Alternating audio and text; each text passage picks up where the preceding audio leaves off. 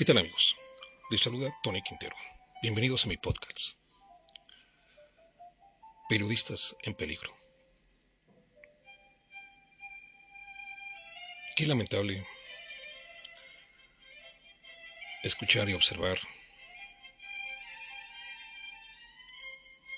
las grandes deformaciones que se registran conducto de los malos gobiernos, de los pésimos gobiernos. Y México, nuestro país, está cruzando por una etapa de las más crueles, de las más incoherentes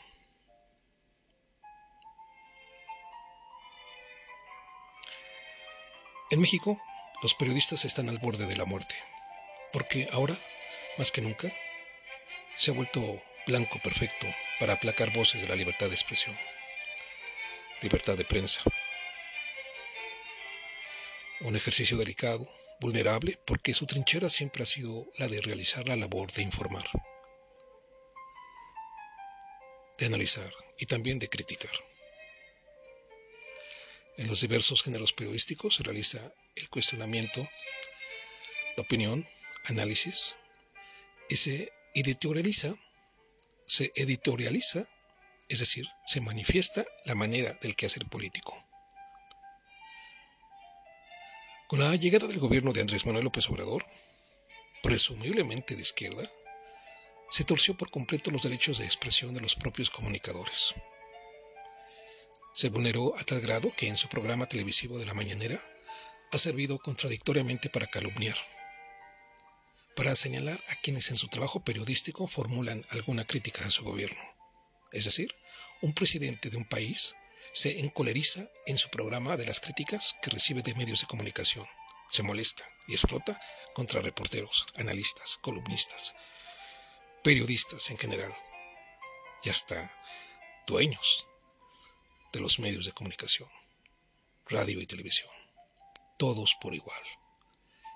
Es así como durante casi seis años los periodistas críticos, y no al servicio del poder en turno, se han tenido que enfrentar contra el máximo poder de un presidente de un país. Pero lo peor es el registro de muertes anunciadas, de violencia contra todos aquellos que predican la crítica, que continúan señalando no solo los errores de la administración obradorista, sino la amplia corrupción que se ha generado ahí en su propio gobierno. Pero lo extremadamente increíble es que él no ve su propia corrupción en todo su gabinete, o aparenta no verla, cuando además en, en las propias redes sociales se exhibe toda la enorme corrupción de sus dependencias y hasta de sus propios familiares. Lo más desgraciado y lamentable de toda esta situación es que se utilice una tribuna televisiva para señalar a los presuntos enemigos, adversarios de López Obrador, de su gobierno, y que él abiertamente lo señale tajantemente así. Lo triste y desagradable es que en el sexenio de López Obrador se estén registrando severos ataques a periodistas, comunicadores. Ya son 42 periodistas muertos y un sinfín de agresiones a diversos representantes de medios de comunicación. El ataque casi certero al comunicador Ciro Gómez Leiva, en el que libró la muerte, y ahora a otro distinguido periodista, Rafael Loret, que fue asaltada su casa y su despacho, y así innumerables casos que se van documentando. Entonces, tenemos un futuro incierto, por un presidencialismo que ha regresado de nuevo a México. La violación al ejercicio la violación al ejercicio de la libertad de prensa se ha consumado en el gobierno de López Obrador. Y no solo eso, ahora los ataques bajo la sombra del poder y también la impunidad. Desde aquí nuestra solidaridad. Dos periodistas continúan en peligro, durmiendo con el enemigo.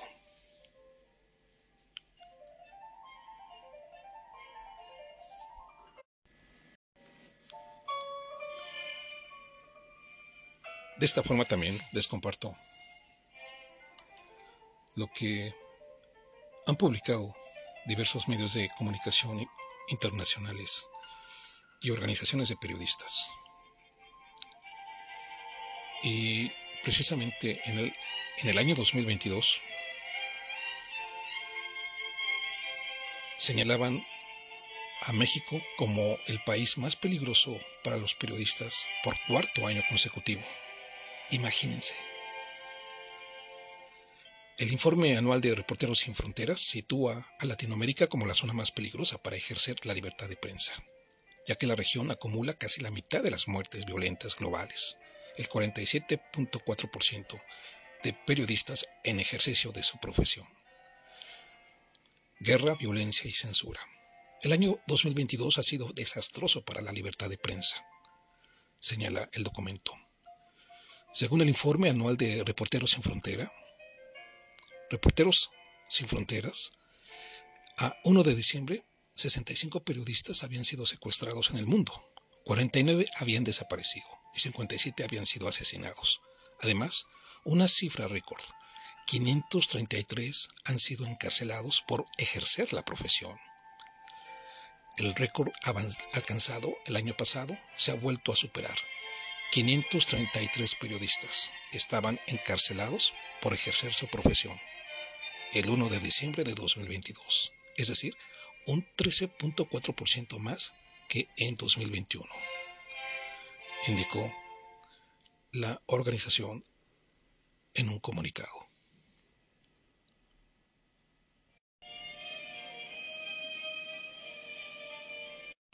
Y finalmente, les comparto eh, el relato que hizo don Rafael Loret el día de ayer en redes sociales sobre este asalto a su casa y su despacho.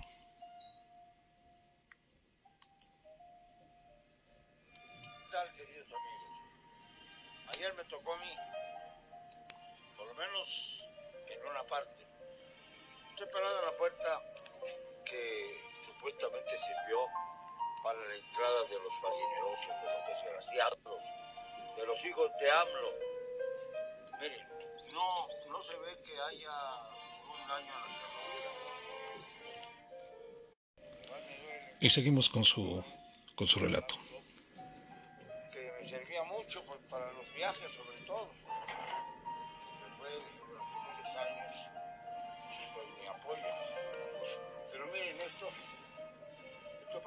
Un valor especial, porque es para poner plumas. Y en estas plumas, la única que quedó fue esta roja, una pluma lame. Pero me duele que se haya llevado, por ejemplo, la pluma de plata, que es un trofeo, que me dieron en la editorial Grijalvo cuando rebasé la cifra de 50 mil libros en un año terrible. Luego también se llevaron las plumas de oro, que significaba que había yo vendido globalmente un millón de ejemplares. Y para mí era muy valiosa. Y una pluma que obtuve en Nuevo Laredo, que era una pluma Mont Blanc valiosa, con una pequeña esmeralda incrustada. Eso eran parte de mis lujos, de mis grandes lujos. Y pues vean ustedes en qué estado quedó mi, mi escritorio, todo todo revuelto, se llevaron de aquí, estaban cargando una, estaba yo cargando una tablet, se llevaron tres, tres computadoras, tres eh, laptops, la de mi colaborador, Juan Muñoz Sánchez, dos mías, una que tenía yo en mi escritorio y otra que tenía yo guardada. No tengo muchas cosas, pero lo curioso es que no se llevaron lo que pudo valer, porque es evidente que entraron más de una persona a la casa. El robo se perpetró con toda, eh, con toda precisión. Esperaron a que yo saliera de la casa precisamente para un evento que tenía yo en el Hotel San Francisco de Tlaxcala. Yo vivo en Tlaxcala para que pudieran hacer todo tipo de canallada.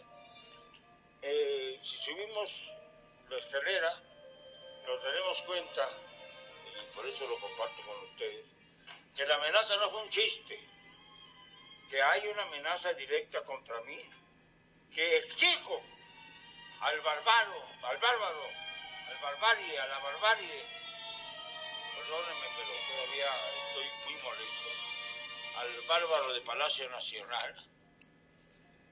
Vean ustedes, aquí está la pared donde pintaron con una pluma que también ya se llevó la, la fiscalía, 100% AM, y luego como que se borra la L y la O, pero se aprecia si usted pone, pone cuidado. 100% AMLO. Esos son los AMLovers. Estuvieron espiándome en la parte de enfrente de la casa y ahí fue en donde se ocuparon en tratar de amedrentarme. Sépase, señor López Obrador, que no me intimida, que es usted un canalla que usa a sus esbirros para tratar de espantarnos. El que va a estar espantado cuando termine su gobierno es usted. Usted es un canalla, un mentiroso y un ladrón. Además, por si fuera poco, además de asesino y otras cosas. En mi recámara ya la recogí, naturalmente, porque eh, esperé que llegaran los peritos para que tomaran las huellas necesarias. Y yo dormí en, en el único cuarto que no violaron, que no violentaron. Pero, pues obviamente, han querido arrebatarme la tranquilidad, la paz, la seguridad que había yo alcanzado rodeado de vecinos buenos y con elementos además eh, que pues están preocupados por lo que ha pasado el día de ayer. Lamentablemente, eh, bueno, ya las recámaras ya están, ya están completamente levantadas, pero se las enseño porque aquí tenía, pues aquí tengo en esta pared una serie de diplomas, reconocimientos. Curiosamente, no se llevaron ninguno de los reconocimientos que tengo o que tienen valor material. Eso no se lo llevaron. Se llevaron, por ejemplo, papeles tan graves como los papeles con los que estoy tramitando mi visa americana. Y se llevaron, pues, aquellas cosas que de algún modo tenía yo cariño por ellas, como las plumas que les dije, que es lo que más me duele porque son reconocimientos que me hicieron las editoriales en donde he trabajado. Es decir, esto es una amenaza y hago responsable al señor Andrés Manuel López Obrador de cuanto pueda pasarme. Y además reitero que se vaya a chingar a su puta madre. Esto no es de hombres. Lo de hombres es que él venga a buscarme y que nos enfrentemos, él y yo. La guerra está establecida, pero no voy a permitir que me amedrente nadie. Y quiero que sepan que este corazón que todavía late va a hacer lo posible por seguir denunciando las porquerías de la 4T. No me interesa el apoyo de nadie, no me interesa que haya elementos que vengan aquí a la, casa a pasarme la mano sobre la espalda.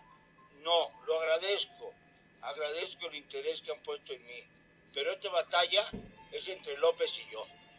Y la voy a ganar yo, la voy a ganar yo, aunque no sea el presidente de la República ni tenga a las Fuerzas Armadas a mi servicio. No porque crea yo que soy más poderoso que López Obrador, no, sería ridículo, sino porque tengo mayor autoridad moral que usted, presidentito. Y si vuelve usted a hacer la tropelía que hicieron anoche, pues volveré a insistir en que no me van a amedrentar. Voy a seguir con más fuerza, voy a seguir con más decisión, con cero cobardía, como lo he dicho siempre. No voy a permitir que me amedrenten cuando salga yo a recorrer las calles de la, mi bella Tlaxcala. No voy a amedrentarme. Voy a seguir mi vida normalmente. Y si usted quiere levantar un poco la cortina para que me agredan más, será usted un cobarde. Ya es usted un cobarde. Venga, venga por mí, haga lo posible por venir por mí. Pero usted, si es usted hombre, dé la cara a usted de frente, no a través de esbirros contratados por su merced. No, venga usted y demuestre que tiene siquiera algún valor, no como presidente, sino como persona. Venga, lo invito, venga, o si quiere, voy yo a donde quiera usted, al zócalo, donde le dé la gana, ladrón, ladrón miserable, asesino. Ve usted cómo está el puerto de Acapulco y usted diciendo mentiras. Ya estamos hartos. El que vote por Andrés Manuel López Obrador es tan criminal como él. El que vote por Morena está destruyendo al país. Esto es lo que quieren que ocurra en sus casas, lo que me pasó a mí anoche, cuando fui a un evento en el Hotel San Francisco de Tlaxcala para regresar y ver que habían violentado mi casa. ¿Esto es lo que quieren? Pues entonces sigan como ratones a la rata mayor, que es Andrés Manuel. Lo siento mucho, pero no me van a callar. Y lo digo cobardía. Pues amigos, esto fue el relato que hizo a través de redes sociales Rafael Loret, luego de que fuera asaltada y vandalizada su casa y su despacho. Y que sí, eh, dejaron en su escritorio un cuchillo clavado en una tarjeta que dice AMLO. Pues vean hasta qué grado están llegando. Es es realmente inconcebible lo que está sucediendo aquí en México. Amigos, nos escuchamos en nuestra próxima edición. Hasta pronto.